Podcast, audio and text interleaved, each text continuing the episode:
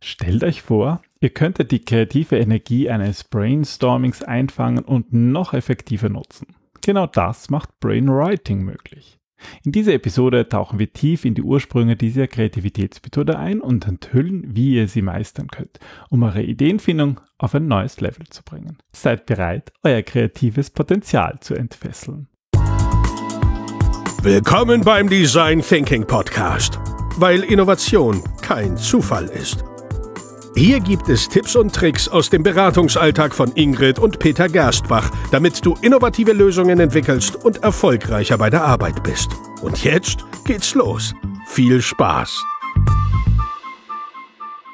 Hallo und herzlich willkommen zum Design Thinking Podcast. Hallo Ingrid. Hallo Peter, hallo liebe Hörerinnen und Hörer. Heute gibt's ja die Fortsetzung von deinem Streitgespräch mit ChatGPT, oder? Also eigentlich die Auflösung. Genau, die Auflösung. Ja, wir haben ja letztes Mal über, äh, habe ich über einen Artikel geschrieben über Brainwriting. Und dann haben wir uns gedacht, naja, wenn ich jetzt einen Artikel geschrieben habe, können wir eigentlich auch eine Episode machen. Aber die haben wir ja schon hundertmal gemacht. Wir haben schon so oft über Brainwriting gesprochen, dachte ich dachtest. Nein, das, das Problem ist, dass, ich meine, das muss man sagen, wir erliegen ja menschlichen Denkfehlern selber zuhauf permanent. Wir reden gerne darüber, wie sie andere reinfallen, aber wir tun es halt selber auch. Ja, das habe ich mal gehört äh, von ein, bei einem Interview von einem Marketingprofessor, der gemeint hat, er ist derjenige, der die ganzen Werbeprodukte kauft, obwohl er weiß, wie es funktioniert und seine Frau sagt, was kaufst du den Mist immer, aber wenn man es weiß, ist man deswegen nicht gefeit davor. Und so geht's uns auch ein wenig und wir haben natürlich auch unsere Lieblingsmethoden. Eine davon, die schiebe ich dir aber in die Schuhe, ist Brainwriting. Genau, und jetzt haben wir ja schon weit über 300 Episoden gemacht und ich dachte wirklich, dass wir schon uroft Brainwriting hatten. Tatsächlich hatten wir noch nie eine Episode mit, zumindest mit Brainwriting im Titel. Allerdings hatten wir schon auch, also wenn wir über Kreativitätsmethoden gesprochen haben, haben wir schon auch manchmal über Brainwriting gesprochen, aber nie so detailliert. Deswegen, das ist diese Episode jetzt.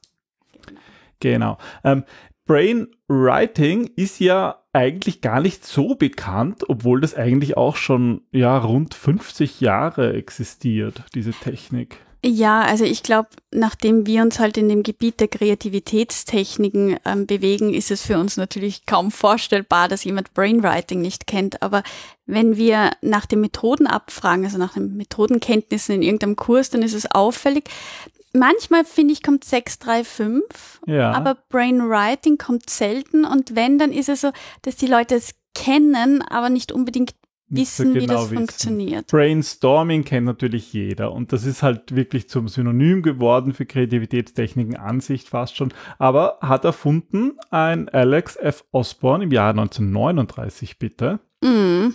Auch da waren die Leute schon kreativ. Ja, und er hat damals irgendwie so gesagt, so using the brain to storm a problem. Und daraus ja, ist dann irgendwie das Brainstorming. Gehen wir brainstormen. So, bitte nicht. Ja. Ich habe ein bisschen recherchiert.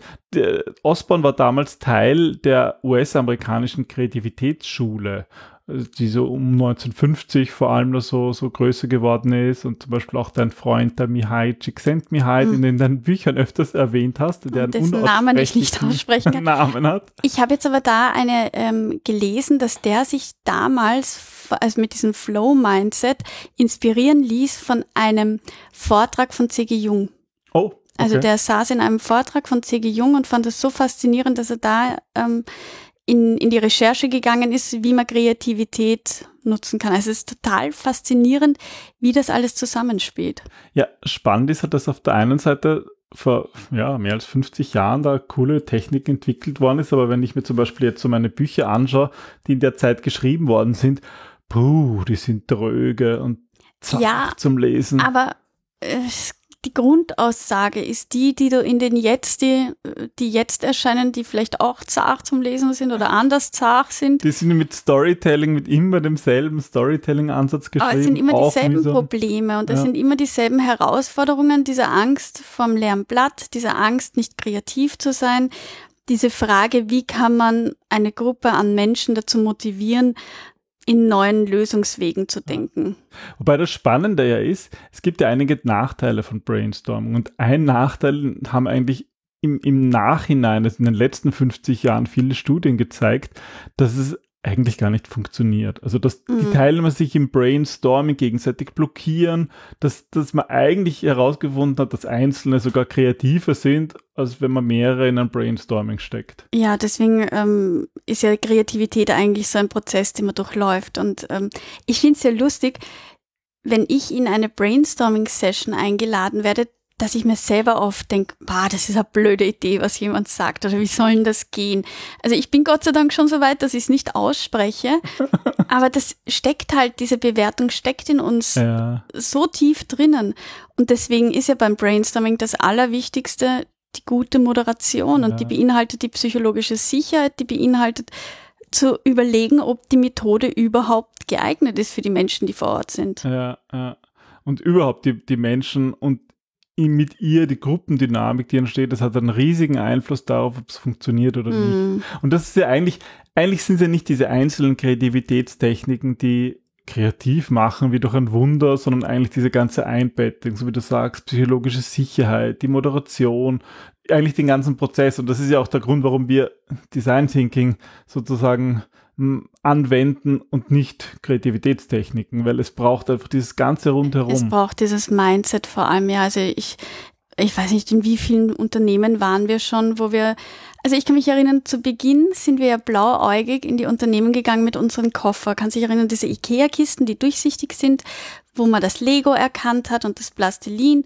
Und ich kann mich an einen Auftrag erinnern, der ist mir so im Gedächtnis geblieben. Da sind wir mit dem Lift gefahren, kann sich erinnern, und da war der Vorstandsvorsitzende drinnen in dem Lift. Und der hat auf die Kiste geschaut, hat mich angeschaut, hat gelächelt und hat gesagt, na süß, spielen wir heute. Und das ist halt diese Verknüpfung, die Menschen mit Lego und Plastilin und Kreativität allgemein haben.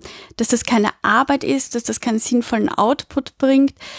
Ähm, das hat uns selber auch so beeinflusst, dass wir zum Beispiel nur noch mit unserem gelben Koffer, wo das nicht sichtbar ist, ähm, in Ja, die Unternehmen gehen, Und auch ein, ein, eigentlich damit es diesen, nicht abschreckt. diesen Aspekt vom Spielen nicht überbetonen, weil Ja. er einfach so oft äh, schlecht aufgenommen wird. Also das sind halt Unternehmen wirklich noch nicht so weit. Ja, aber kommen wir vielleicht zum Brainwriting weiter. Ähm, wie, du hast ja schon erwähnt, dass es eigentlich so ein bisschen die Fortsetzung zur letzten Episode ist. Also wer es interessiert und sie noch nicht gehört hat, ähm, Ist eine sehr lustige, also sehr lustig, sehr traurig, ich weiß nicht. in der letzten Episode haben wir ähm, über ChatGPT gesprochen und da ging es eigentlich auch um Brainwriting, genauer gesagt um die Geschichte des Brainwritings, weil ich mir gedacht habe, naja, der Chatbot, der wird wohl wissen, wer was genau erfunden hat, in welcher Reihenfolge und wie sich die Methoden unterscheiden, die ist dabei aber kläglich gescheitert.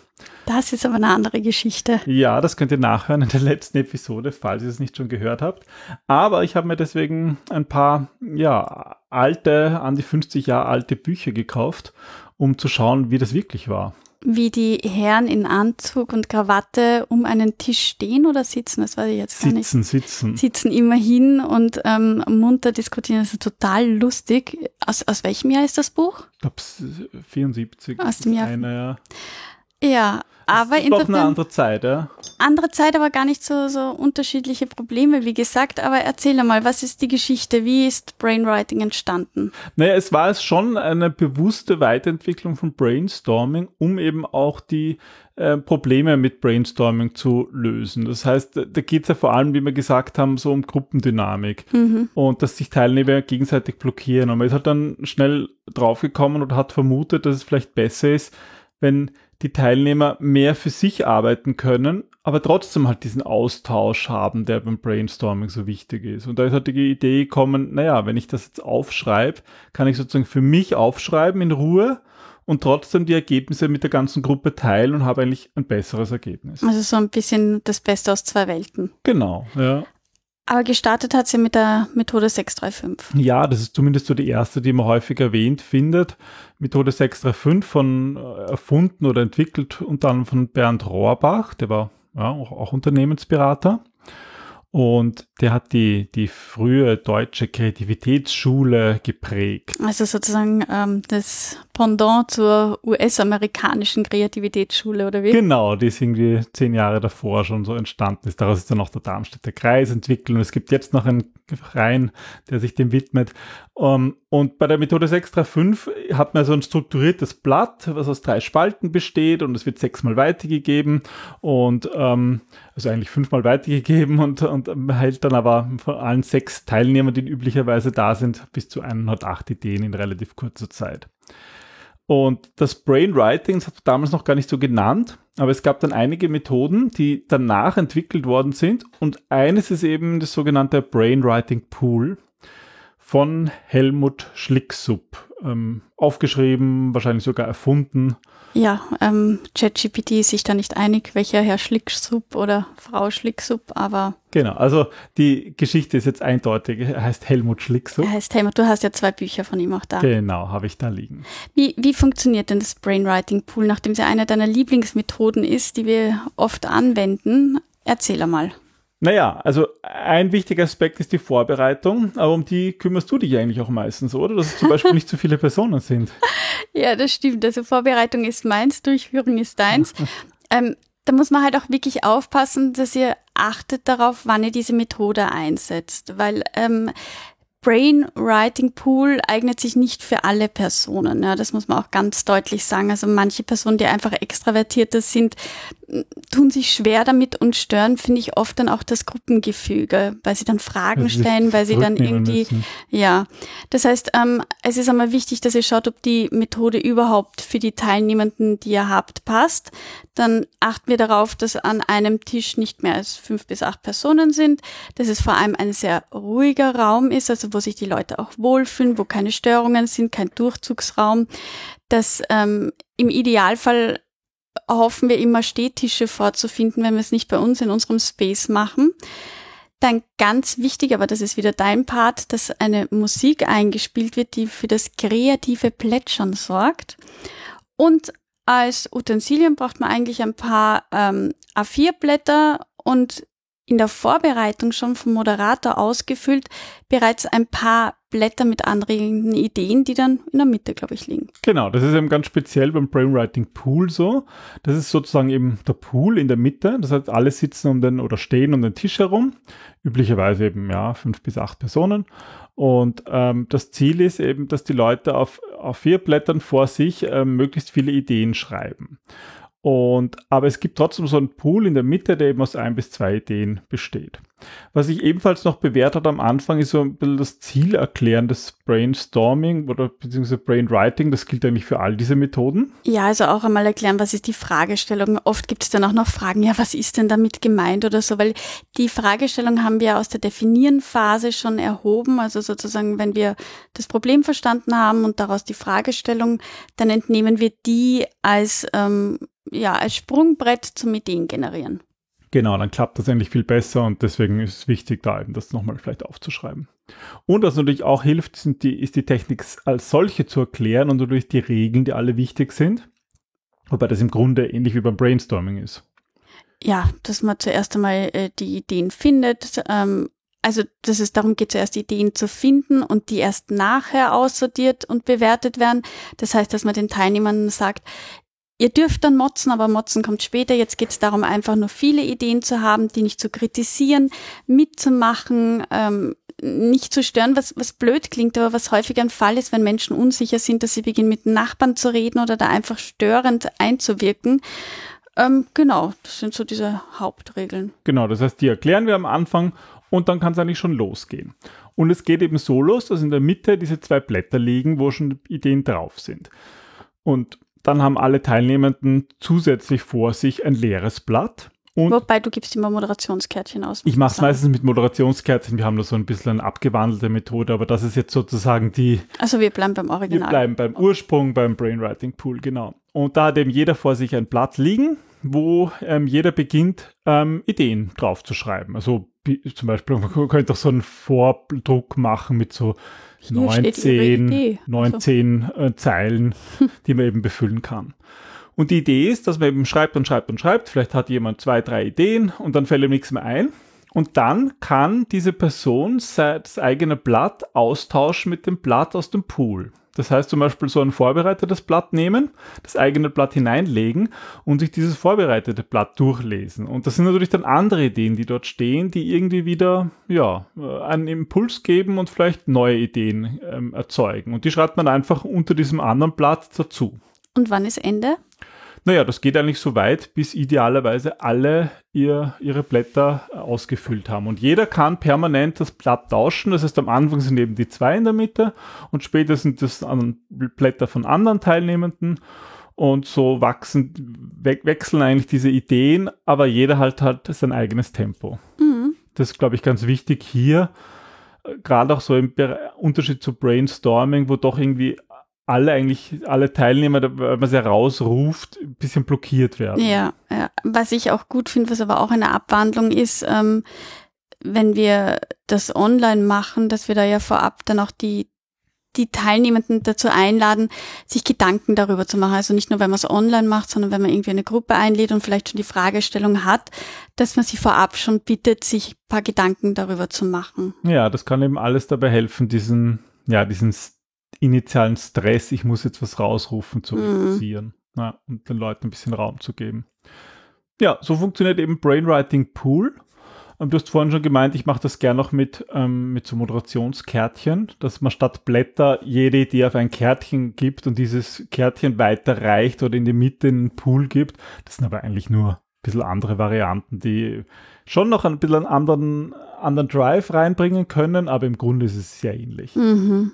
Ja, also da gibt es unterschiedliche Varianten, die man sich denken kann, die eigentlich alle mm, unterschiedlich gut funktionieren, aber vielleicht auch eben auch sinnvoll ist, sie anzupassen an die jeweilige, ähm, an den jeweiligen Personenkreis oder ja auch so ein bisschen an die Stimmung in der Gruppe. An die Stimmung, teilweise glaube ich auch an die Fragestellung. Also wenn du irgendwie eine sehr komplizierte Fragestellung hast, was du nicht haben solltest, aber was passieren kann, dann hilft es auch, den Leuten mehr Zeit zum Nachdenken ja. zu geben. Also eher, wenn es so, äh, das klingt jetzt blöd, aber Menschen sind, die, die mehr denken, als also keine Sprechdenker sind, die das irgendwie brauchen, ja, die einfach sondern die das Schreiben brauchen, brauchen, und die Zeit ja. für sich. Ja, und auch mit so Dingen, ob man jetzt mit Musik arbeitet oder eher ohne, das kann noch davon abhängen, ob man was mit erreichen will. Ja. Will man einfach die Leute mal energetisieren, dass sie Spaß haben und mal locker ins, ins kreative Ideen generieren kommen oder will man jetzt, will man jetzt wirklich den Output haben? Weil manchmal mhm. ist es auch nur so eine Aufwärmrunde, so ein Brainwriting, bevor dann wirklich die guten Ideen kommen.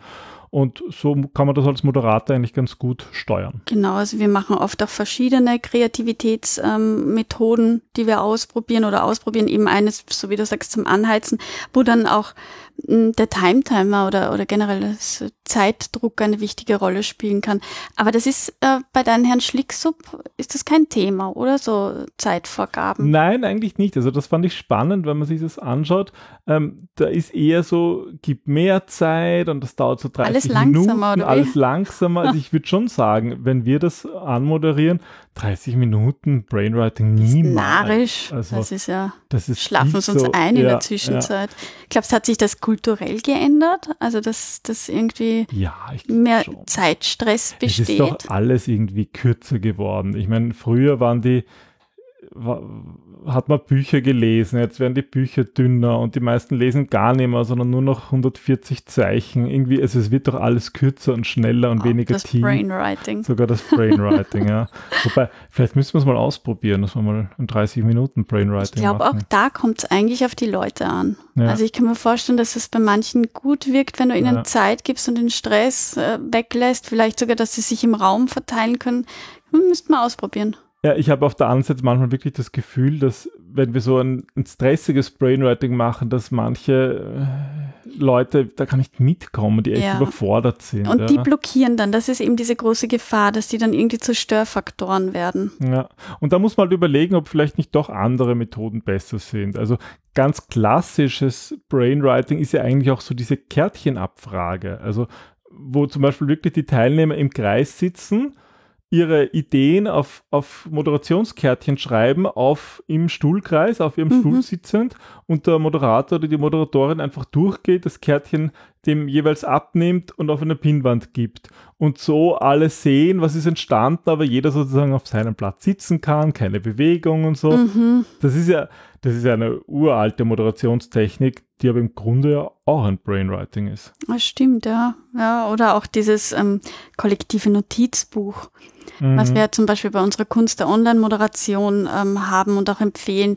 wenn du sozusagen asynchron kommunizierst und ähm, den Leuten eine Plattform gibst, wo sie ihre Ideen austauschen können, aber ohne Zeitdruck. Also vielleicht schon mit einem Zeitdruck, aber sozusagen nicht in dem Moment. Ja, das erinnert mich da, übrigens daran, dass viele Studien eigentlich herausgefunden haben, dass Online-Brainstorming oder Brainwriting eigentlich sehr gut funktioniert, weil da halt eigene Software dazu führt, dass so gewisse Regeln eingehalten mhm. werden müssen oder einfach nicht oft. Äh, wenn, wenn in so einem Brainwriting in der Gruppe passiert es uns ja schon oft, dass die Leute zu diskutieren beginnen. Das stimmt. Man kann ja. das nicht lesen oder so. Und das ist online weniger der Fall, weil die Leute halt tippen. Mhm tippen und nicht im selben Raum sind. Ne? Genau, ja, dann das können sie nicht reden. Ja, ja. Kann man vielleicht sogar die Mikrofone abschalten. alle muten. hat alle muten und die schreiben einfach nur. Mhm. Es hat schon eine andere Qualität, wenn man das online macht, aber dafür fehlt halt wieder ein bisschen so Dynamik. Aber das ist nur so als, als ähm, Variante, als Input, dass das eigentlich Brainwriting sehr gut auch online funktioniert. Ja, vielleicht habt ihr auch Erfahrungen, wie das bei euch funktioniert, welche Varianten ihr gerne nutzt oder ähm, vielleicht Varianten, die ihr erfunden habt, wo es noch keine Schlick-Sub-Variante gibt. Ja, mein, mein, Redakteur beim Projektmagazin, wo ich den Artikel geschrieben habe, der hat auch gesagt, er hat eine, er kennt das ganz anders von, von seiner Jugend und hat mal das so und so gemacht. Also ich glaube, jeder hat da so andere Varianten und das finde ich eh spannend, ja. Ja, also so wie die Menschen individuell sind, das ist ja das Schöne an Methoden, dass das irgendwie immer nur so ein Rahmen ist. Und ähm, natürlich ergibt es Sinn, sich an die Regel zu halten, aber manchmal gibt es auch Sinn, wenn man das macht, ähm, was Peter immer Freestyle nennt. Genau, einfach seinem eigenen nach Gutdünken die Methoden anpassen. Ja, wenn ihr aber Methoden kennt, die ihr spannend findet, dann schreibt uns, wir teilen sie gerne hier im Podcast. Ähm, und lernen selber gerne dazu. Natürlich, zum Beispiel per E-Mail an podcast.gerstbach.at. Und ja, wenn ihr mehr über Online-Varianten äh, lernen wollt, haben wir dazu ja unser, unser ausführlichen Online-Kurs über Online-Moderation von Workshops erstellt. Den werden wir auch hier noch verlinken. Oh, und deinen Artikel, wenn er denn erscheint. Ja, wenn er erscheint. Ich 13 glaub, noch ist er nicht Seiten draußen. Brainwriting. genau, im Projektmagazin. Werden wir natürlich auch verlinken, sobald er dann draußen ist. dann. Vielen Dank fürs Zuhören. Und bis zum nächsten Mal. Tschüss. Tschüss.